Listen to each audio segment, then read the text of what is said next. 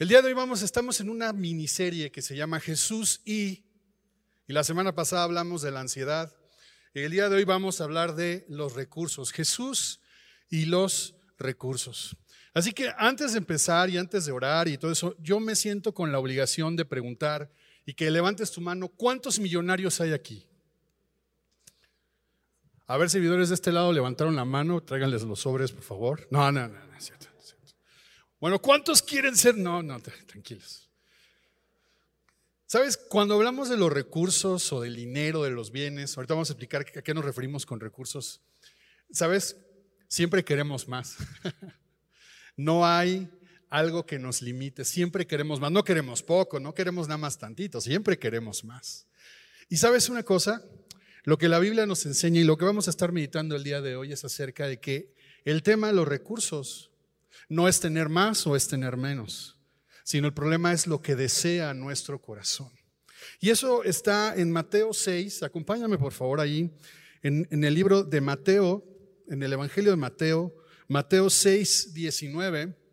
Vamos a leer estos tres versículos, vamos a orar y vamos a continuar meditando en la palabra del Señor. Mateo 6, 19.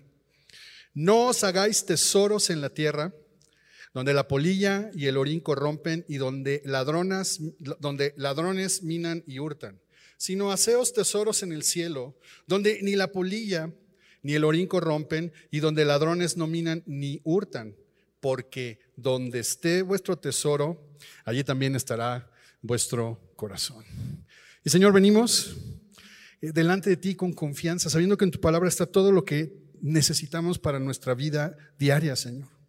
Confiando, Señor, en tu evangelio, en tu obra suficiente, sabiendo que nuestro corazón necesita más y más de ti, Señor.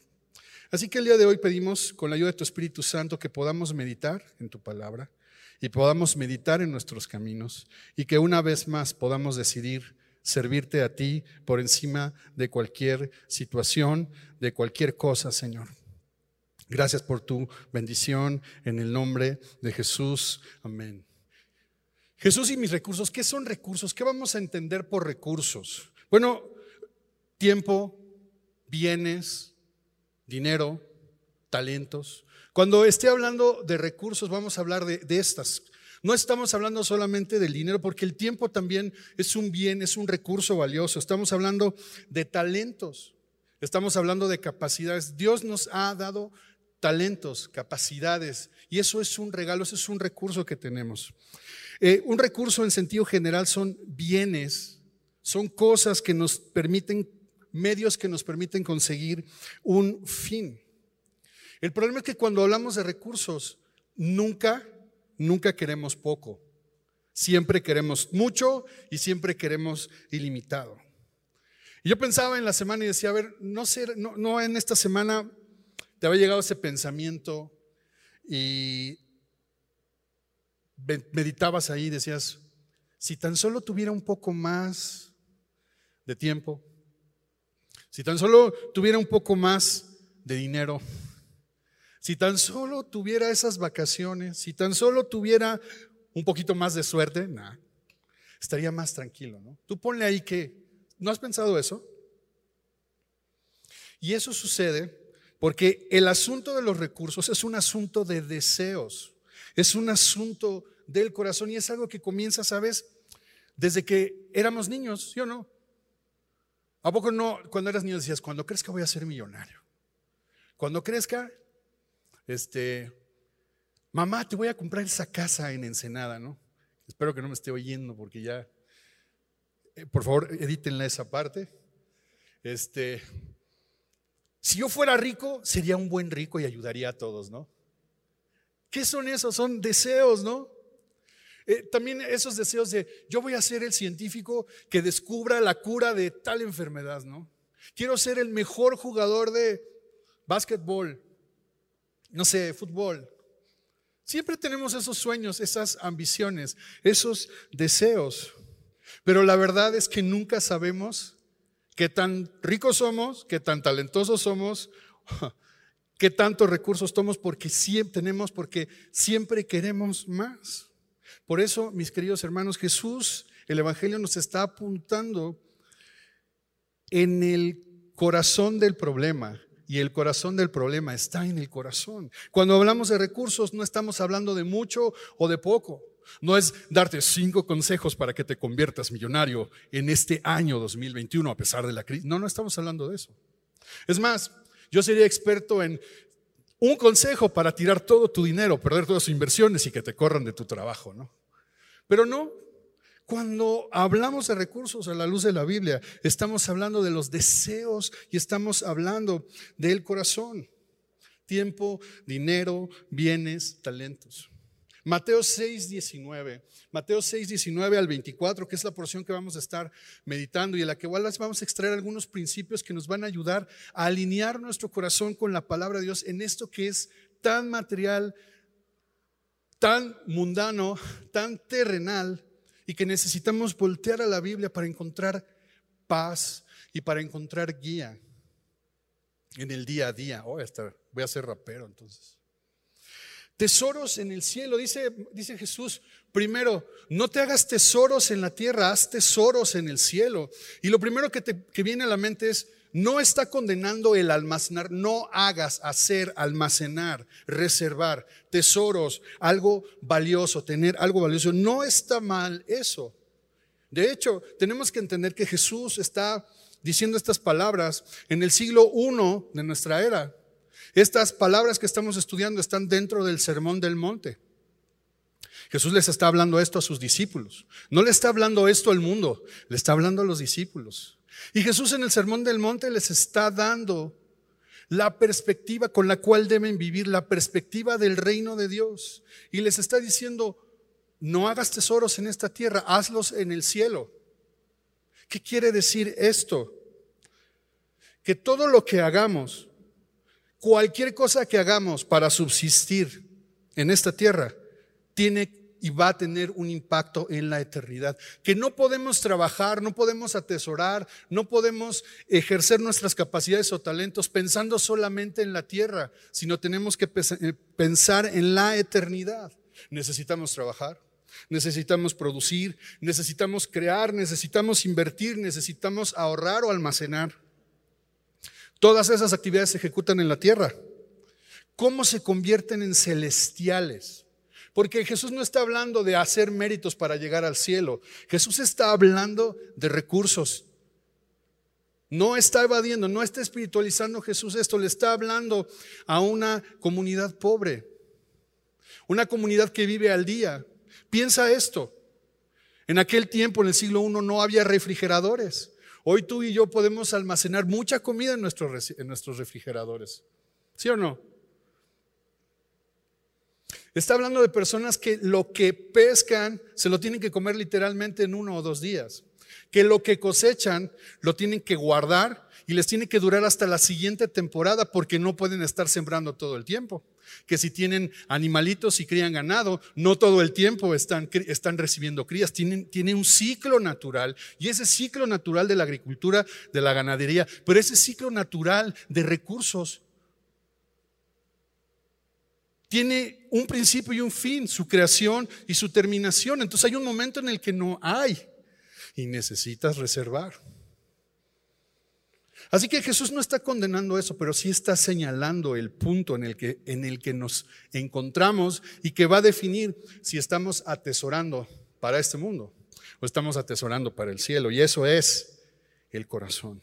¿Cómo se convierte nuestro trabajo? ¿Cómo se convierten nuestros bienes? ¿Cómo se convierten nuestros talentos en un tesoro celestial? Cuando mi corazón, cuando mi corazón no está atado a este mundo. Cuando mi corazón no hace, no trabaja, no crea, no produce conforme a los principios de este mundo, sino cuando mi corazón está tomando en cuenta la eternidad. Y Jesús dice algo muy interesante. Si tú decides atesorar en esta tierra, se va a corromper, se va a perecer, se va a oxidar. Bueno, en aquel tiempo no había Bitcoin, ¿no? No había cuentas de banco. Sin embargo, el día de hoy tenemos un óxido y una este, y, otros elementos que son peores, que pueden minar nuestro dinero, como la inflación o como un colapso económico, ¿sí o no? Así que estamos en las mismas circunstancias. que los discípulos en aquel tiempo. ¿Qué va a hacer que preserve el valor de lo que trabajamos y atesoramos? ¿Qué va a hacer que eso perdure por la eternidad? Mi corazón, ¿a dónde está apuntando? ¿Está apuntando solamente al aquí y a la hora? ¿O mi corazón sí está pensando en la eternidad? Donde esté tu tesoro, allí también estarán los deseos de tu corazón, dice la nueva traducción viviente. Donde esté tu tesoro, allí también estarán los deseos de tu corazón. Y quiero que me acompañes a Eclesiastés 5, versículos 9 en adelante. Eclesiastés 5, del 10, perdón, en adelante. Y en esos versículos, porque yo, te estoy mirando y, de pronto dices, a ver, quiero entender. Y aquí está una ilustración de cómo es alguien que atesora en, la tierra nada más, que no tiene una perspectiva de lo eterno. Creo que así nos vamos a ir entendiendo mejor. El libro de Eclesiastés, capítulo 5, verso 10. El que ama el dinero no se saciará de dinero, y el que ama el mucho tener no sacará fruto también esto es vanidad. Cuando aumentan los bienes, también aumentan los que los consumen. ¿Qué bien pues tendrá su dueño sino verlos con sus ojos? Dulce es el sueño del trabajador, coma mucho, coma poco, pero al rico no lo deja dormir la abundancia. Hay un mal doloroso que he visto debajo del sol, las riquezas guardadas por sus dueños para su mal, las cuales se pierden en malas ocupaciones y a los hijos que engendraron nada les queda en la mano, como salió del vientre de su madre desnudo, así vuelve, yéndose tal como vino y nada tiene de su trabajo para llevar en su mano. Esto también es un gran mal, que como vino así haya de volver y de qué le aprovechó trabajar en vano. Además de esto, todos los días de su vida comerá en tinieblas, con mucho afán y dolor y miseria. Esto, mis queridos hermanos, esto es lo que es trabajar, invertir, producir, almacenar, crear, con los ojos puestos en la tierra. Es amar el dinero, amar el mucho tener. Fíjate lo, lo que dice, cuando aumentan los bienes, aumentan los que se los comen. No importa, se pierden en malas ocupaciones. Las riquezas guardadas por su mal, dice, eso es lo más doloroso que he visto. Las riquezas guardadas para su propio mal. Y al final, este hombre trabajador, industrioso, no deja nada a sus hijos o sus hijos lo devoran así. ¿Sabes? No sabes cuántas veces he mirado esto en mi trabajo. Cuántas veces he visto cuantiosas herencias desperdiciadas una siguiente generación. ¿Por qué? Porque estamos atesorando solamente aquí en la tierra. El amar el dinero, no está hablando, no está mal los recursos, es el amor excesivo al dinero, a los bienes, el amar el mucho tener, las riquezas guardadas para su mal, las riquezas que se pierden en malas ocupaciones. Jesús en este sermón del monte, aquí en el capítulo 6, en los primeros 18 versículos está hablando de la ofrenda, está hablando de la oración, está hablando del ayuno, está hablando de las disciplinas de la devoción a Dios. Y en la, en la, siguiente parte del capítulo 6, donde estamos leyendo a partir del versículo 19, Jesús ahora comienza a hablar de las ambiciones, de la ambición. Dios quiere nuestra devoción, pero quiere nuestra ambición. Y yo sé que cuando oímos la palabra ambición pensamos en algo negativo, el que solamente se quiere este, enriquecer o quiere algo para sí.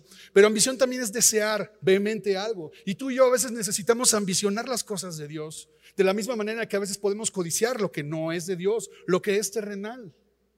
Jesús no solo quiere nuestra devoción, quiere que nuestra ambición esté alineada y que el día de hoy veamos qué hay en nuestro corazón.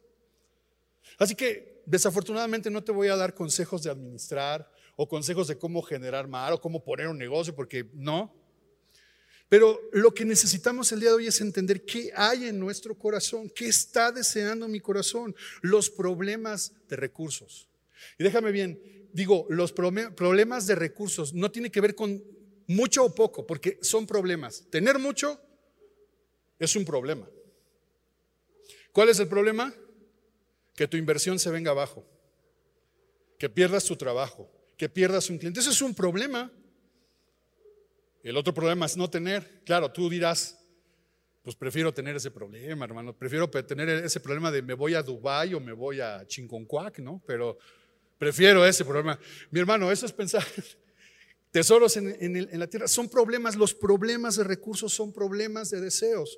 Los deseos están en el corazón. Mateo 15, 18, 19, adelantito, Mateo 15, 18, 19 dice, porque lo que sale de la boca del corazón sale y esto contamina al hombre, porque del corazón salen los malos pensamientos, los homicidios, los adulterios, las fornicaciones, los hurtos, los falsos testimonios, las blasfemias, estas cosas son las que contaminan al hombre. Necesitamos examinar nuestro corazón. Y por eso, mira, leamos, eh, eh, regresa a Mateo 6, Mateo 6, versículos 22 y 23. Mira lo que sigue diciendo Jesús. Ya puso el dedo ahí en el corazón. Ahora Jesús mira lo que va a hacer. La lámpara del cuerpo es el ojo. La lámpara del cuerpo es el ojo. Así que si tu ojo es bueno, todo tu cuerpo estará lleno de luz. Pero si tu ojo es maligno, todo tu cuerpo estará en tinieblas. Así que si la luz que en ti hay es tinieblas, ¿cuántas no serán las mismas tinieblas? Fíjate bien, ojo, es, en la Biblia también tiene que ver con el corazón. Así que Jesús está hablando del corazón, sigue hablando del corazón. Cuando está diciendo la lámpara del cuerpo es el ojo, quiere decir que a través del ojo, a través del corazón, es como se va a iluminar todo el cuerpo, va a tener todo el cuerpo o no va a haber luz y vas a estar en tinieblas. Tú y yo necesitamos que haya luz para que podamos discernir qué, son los deseos de nuestro corazón. La lámpara del ojo, la lámpara del cuerpo es el ojo. Así que si tu ojo es que, ¿cuál es el problema? Si tenemos un ojo bueno o un ojo malo, maligno.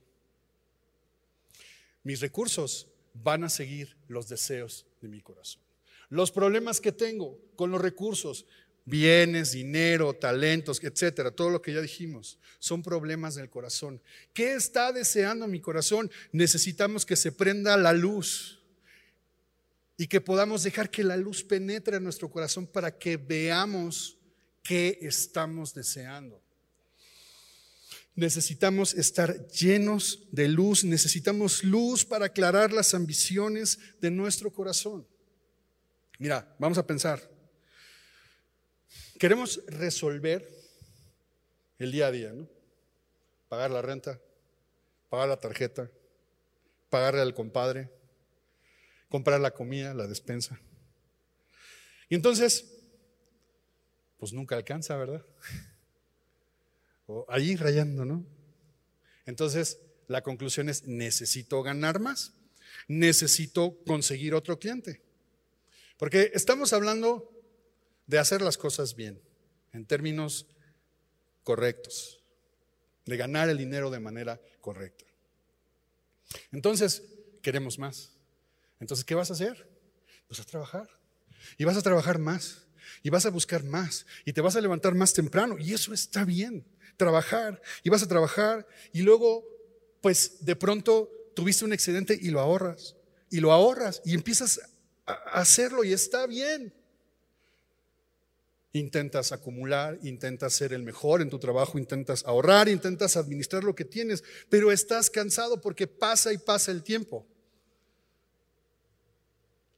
Y más esfuerzo y más tiempo te toma y no logras tener lo que tú quieres tener. Te cansas, te enfermas, te llenas de ansiedad, tienes problemas en tu matrimonio, y no encuentras de qué se trata. ¿Qué, ¿Qué está pasando? Que nuestro corazón no está alineado con lo eterno. Que estamos deseando cosas terrenales. Ahora, yo no estoy diciendo que está mal desear tener una casa o que está mal eh, desear cumplir con nuestras obligaciones. Para nada, para nada. El problema es lo que está en nuestro corazón. Los deseos de nuestro corazón nos están llevando, por ejemplo, la codicia. No tengo recursos suficientes. ¿Por qué? Porque me endeudé, porque me comprometí a comprar o adquirir algo que estaba más allá de mis posibilidades. Pues ¿cómo no voy a sufrir? ¿Verdad? ¿Qué me llevó a contraer esa deuda? Codicia, falta de contentamiento. Necesito un ojo bueno. Necesito luz que me permita iluminar los deseos de mi corazón. Bueno, ¿sabes qué significa bueno? La palabra ojo, pues ojo, dijimos que la Biblia representa el corazón, Jesús sigue hablando del corazón, pero cuando está hablando bueno, está hablando de un corazón, de un ojo sencillo, simple, puro, sin complicaciones, sin distorsión. Y eso es bien interesante porque lo que tú y yo deberíamos de vislumbrar en nuestra vida es una vida simple, sencilla, sin complicaciones. Pero para eso necesitamos apuntar el cielo y para apuntar al cielo necesitamos revisar los deseos de nuestro corazón y para saber qué estamos sintiendo y limpiarnos, sanar ese corazón, ese ojo malo para que se convierta bueno, necesitamos la luz. Jesús es la luz. Necesitamos la luz de la palabra. Mira, 2 Corintios 4, 6. 2 Corintios 4, 6, porque Dios que mandó que de las tinieblas resplandeciese la luz, es el que resplandeció en nuestros corazones para iluminación del conocimiento de la gloria de Dios en la faz de Jesucristo. Un ojo bueno es un corazón libre de egoísmo, de codicia, de miedo y de ansiedad. Y tú dices, yo quiero eso, claro. Un ojo malo es un corazón que está ciego que no alcanza a ver, está cegado por la codicia, el egoísmo, el miedo y la ansiedad.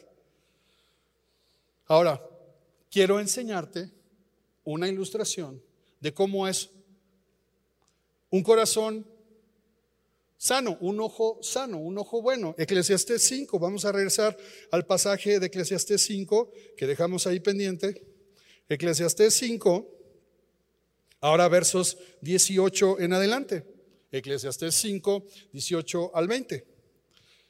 Después de hablar lo que hablamos del que hace tesoros en la tierra, vamos a ver cómo ver, cómo se ve a alguien que apunta al cielo, que hace sus tesoros en el cielo. He aquí, Eclesiastés 5, 18, he aquí pues el bien que yo he visto que lo bueno es comer y beber y gozar uno del bien de todo su trabajo con que se fatiga debajo del sol todos los días de su vida que Dios le ha dado, porque esta es su parte.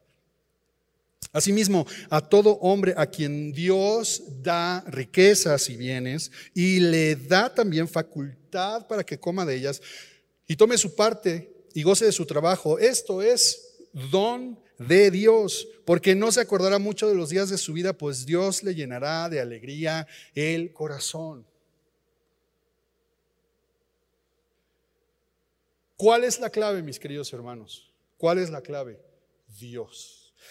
¿Cuál es la clave aquí? Dios es el que nos da la vida. Dios es el que nos da los recursos. Dios es quien nos da la capacidad, la facultad de disfrutarlos. Dios es el que nos da un corazón lleno de Él y lleno de alegría, un corazón lleno de luz, de contentamiento. ¿Tiene que ver algo con el tener mucho o con el no tener? No tiene que ver con verdades, la luz de la palabra que van a transformar nuestras ambiciones, nuestros deseos de terrenales a celestiales, de la codicia al contentamiento, del egoísmo a la solidaridad con el necesitado, del miedo, del miedo a la confianza, porque Dios nos da eso. Cuando el evangelio resplandece en nuestros corazones. Sin importar la situación en la que tú y yo nos podamos encontrar hoy hablando de recursos. Tenemos a Cristo en nosotros. Y sabes, uno de los grandes problemas cuando hablamos de recursos es que no estamos satisfechos, sentimos que nos falta. Estoy hablando mucho como de dinero, de recursos, pero piensa en los talentos. Cuando las personas llegan al Instituto Bíblico y llenan su solicitud, siempre dejan vacío una pregunta que es, ¿cuáles son tus dones y talentos. Es que a veces no consideramos, Dios te ha dado dones y talentos, y a veces, a veces hay que descubrirlos, por supuesto. Pero Dios te ha dado capacidades. Dios nos ha dado talentos, pero sentimos que nos falta algo. Lo mismo con los recursos. Nunca estamos satisfechos. Entonces el problema está en el deseo de mi corazón y hoy tengo que entender esta verdad. Estoy completo en Cristo. Él me ha dado, Él me da la facultad, Él me da lo que necesito y me va a dar todo lo necesario. ¿Por qué me preocupo?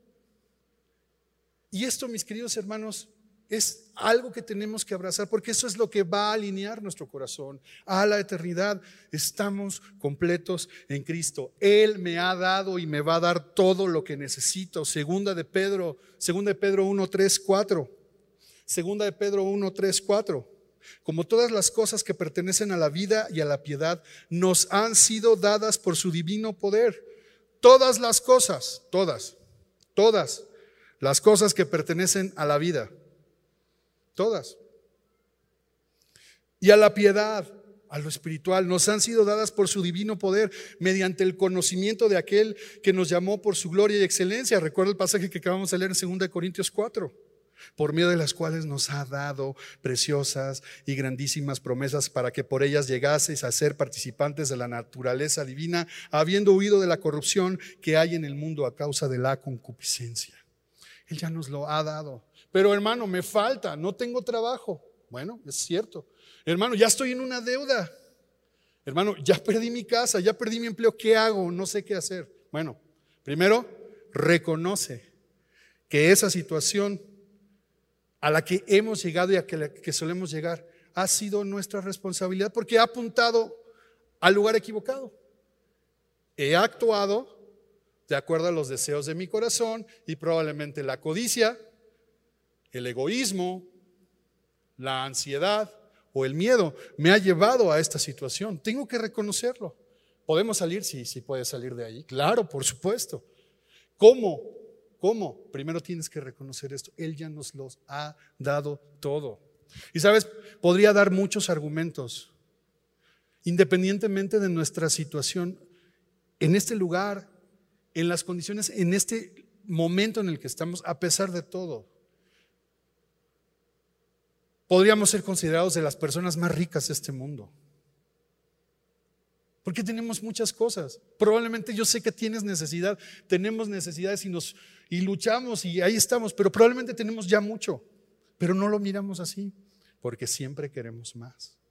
Entonces, ¿cuál es la solución para eso? Él ya me ha dado todo. Hermano, no tengo trabajo, no encuentro trabajo. Tengo mucho tiempo buscando trabajo, ¿qué hago? No tengas miedo. El miedo, ahora a lo mejor ahí no es la codicia, no hay egoísmo, tienes miedo. Y es normal. Ahora sí, levantemos la mano todos los que nos hemos quedado sin trabajo alguna vez. Sin trabajo y sin dinero. Hijo. Y vas y no hay, y vas y no hay, y vas y no hay. Ansiedad y miedo.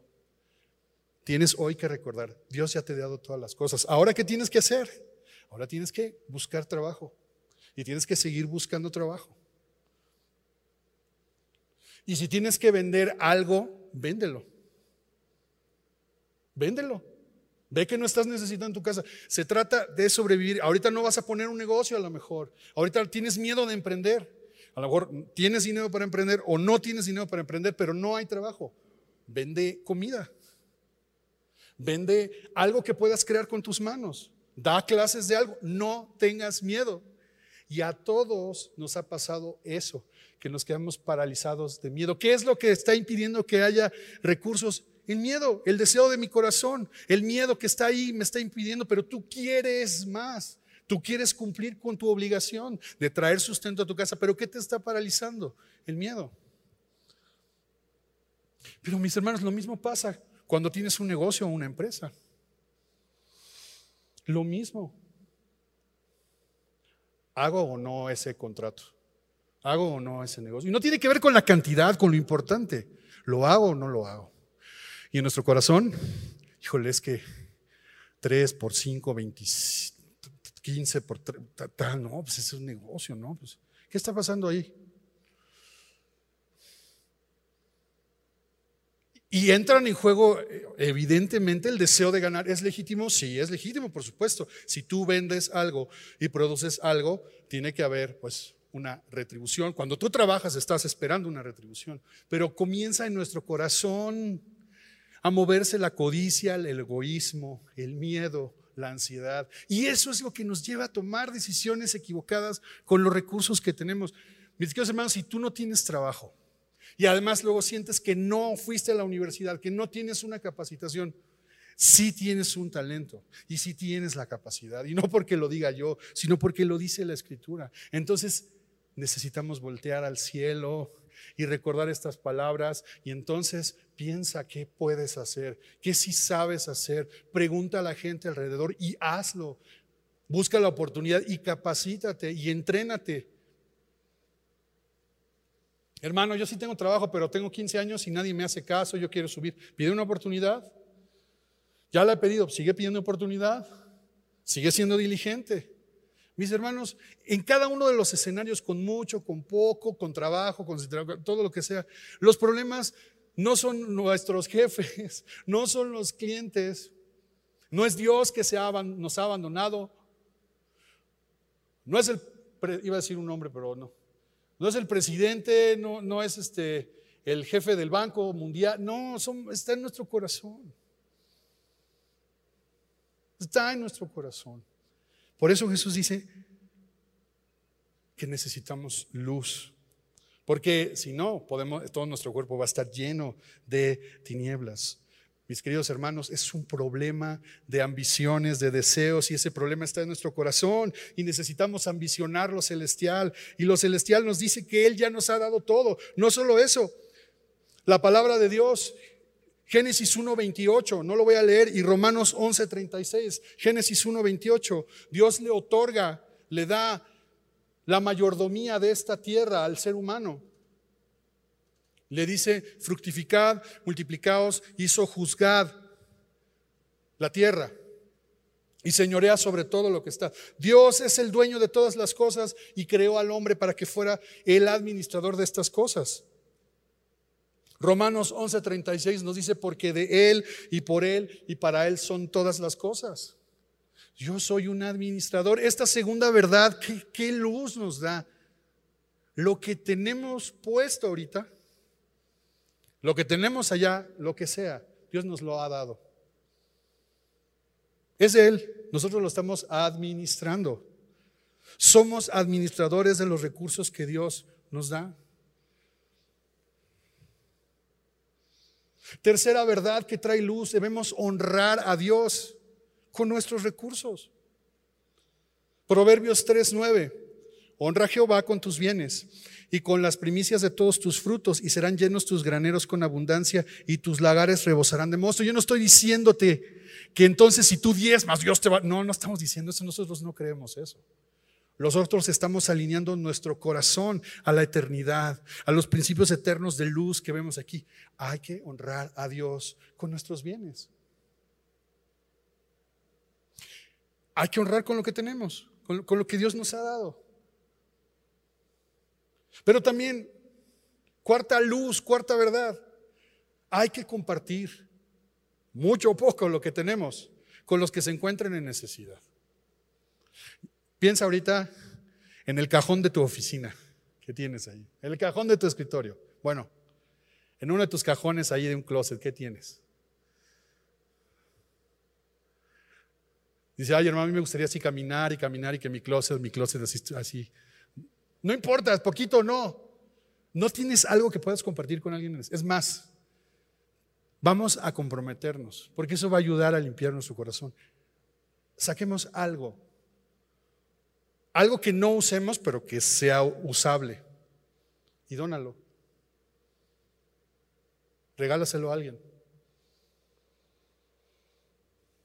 ¿Qué tal? Eso va a cambiar. Pero hermano, pero es que mejor lo ven. Ah, también véndelo, también. Estás mucha necesidad, véndelo. Necesitamos alinearnos, que la luz de la palabra de Dios nos ilumine y, entender, estamos completos en Cristo, Él me ha dado y me dará todo lo que necesito. Soy un administrador de los recursos que Dios me da. Debo honrar a Dios con mis recursos y debo compartir con los que se encuentran en necesidad. Y por último, estos versículos, así como Mateo 6, eh, 25 en adelante, que habla de no afanarnos por, por el sustento diario, no son una liberación de responsabilidad para no trabajar no es un permiso para estar viendo la tele todo el día, no, pues no hay trabajo. No, no, no, no, no. El quinto principio que nos da luz es, debo ser diligente y trabajador. Si te fijas cuando leímos ahí en Eclesiastés, está hablando de alguien que trabaja diligente y trabaja fuerte, que se fatiga trabajando. Debo ser diligente y trabajador. Debo sembrar para cosechar. No se dan las cosas así nada más. Tengo que sembrar para cosechar.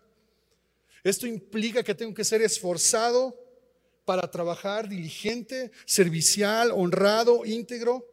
Y debo estar listo y debo prepararme para los ciclos normales de la vida. ¿Qué, ¿Qué, pasará con esos ciclos naturales de la vida? Pues tendré trabajo y algún día no tendré trabajo, ¿verdad? ¿Sí o no? Yo debería de estar preparado para eso.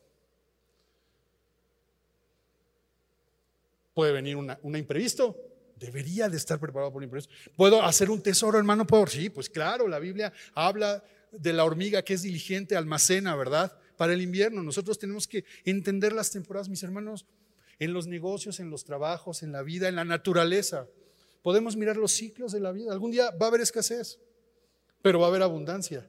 Pero no es la escasez lo que gobierna mi emoción, no es la abundancia la que me da alegría, es Dios el que nos da, Dios el que nos da la facultad, Dios que nos inspira. Y lo que estamos el día de hoy es alineando nuestros deseos para ser libres de codicia, de egoísmo, de ansiedad y de miedo. Todo lo que hacéis, sea de palabra o de hecho, hacerlo todo en el nombre del Señor Jesús, dando gracias a Dios Padre por medio de Él. Así que no tengamos miedo, miedo hermanos. No tengamos miedo. No nos dejemos atar por el egoísmo, por la codicia. Y yo sé, yo sé que tú estás pensando, es que hermano, yo no quiero un yate, yo no quiero un avión, yo nada más quiero esto. Es legítimo, sí, por supuesto. Yo solo quiero pagar la escuela de mi hijo. Yo quiero llegar a final de mes. Y ya. Yo solo quiero eso. Eso está correcto, mi hermano. Pero si estás paralizado por el miedo, pero si estás angustiado, pero si estás enojado porque alguien lo tiene y tú no lo tienes, entonces nuestro corazón necesita alineación y balanceo.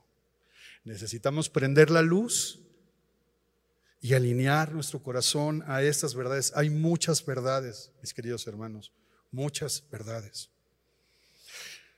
Necesitamos entender esto. Piensa en tu situación hoy. Piensa en tu situación. ¿Qué estás deseando? ¿Qué te está deteniendo? ¿Qué te está agobiando? No pienses en si tienes mucho o poco. No es el problema la cantidad, el problema es el corazón. Si hoy estás endeudado, pide perdón a Dios. Clama a Dios y corre, vende lo que puedas y ponte de acuerdo con tus acreedores, sea el banco, quien sea, ahorita hazlo. No importa la cantidad, hazlo. Si tienes miedo porque no tienes trabajo, porque no tienes profesión, porque no te salen los negocios, porque no importa, ah, tienes que hacer algo ahorita, salir y hacer algo, pensar en algo. Porque tienes, y Dios va a estar contigo. Si tienes un negocio y te está yendo bien, a pesar de la que, bueno, gracias a Dios, estás en ese ciclo bueno de la economía. No olvides que hay tiempos de abundancia y hay tiempos de escasez. Prevé y comparte con los que están en necesidad. Y Jesús termina, y con eso vamos a terminar en el versículo 24 de Mateo 6. Ninguno puede servir a dos señores, porque o aborrecerá al uno y amará al otro, o estimará al uno y menospreciará al otro. No podéis servir a Dios y a las riquezas. Tú y yo tenemos que decidir algo, mis queridos hermanos. Servir a Dios. Servir a Dios. Necesitamos elegir. ¿Sabes? La falta de recursos como la abundancia de recursos nos puede esclavizar a los recursos. Tú y yo lo que tenemos que asegurarnos es de ligarnos a Dios. Lo que tú y yo necesitamos es decidir servir a Dios. Que nada de lo material, que nada de lo que está aquí va a meterse como una ambición en mi corazón. Voy a trabajar, me voy a esforzar, voy a poner mi confianza en Dios, voy a vivir a la luz de estos principios, voy a hacer lo que tengo que hacer, pero mi corazón va a estar alineado con Dios, porque lo que hay en mi corazón es el deseo de servirle. Mis queridos hermanos, por eso dice la escritura, por lo tanto, no te afanes pues diciendo qué comeremos o qué beberemos o qué vestiremos, porque los gentiles buscan todas estas cosas, pero vuestro Padre Celestial sabe que tenéis necesidad de todas estas cosas. Mas buscad primeramente el reino de Dios y su justicia, y todas estas cosas os serán añadidas. Y cuando tú y yo alineamos nuestros deseos a estas verdades de la Biblia, lo que estamos haciendo es buscando el reino de Dios, porque estamos buscando al rey de ese reino y porque estamos alineándonos a las verdades de ese reino. Señor, hoy venimos tal como somos, Señor. Con errores económicos, con decisiones equivocadas, con problemas, Señor. También la situación ha sido un tiempo difícil, Señor. Pero hoy no ponemos la situación, no ponemos nuestros ojos en eso, sino volteamos hacia ti, Señor. Tú nos has dado todo todo lo que necesitamos. Y decidimos, Señor, alinear nuestro corazón a lo eterno, a la luz de tu palabra.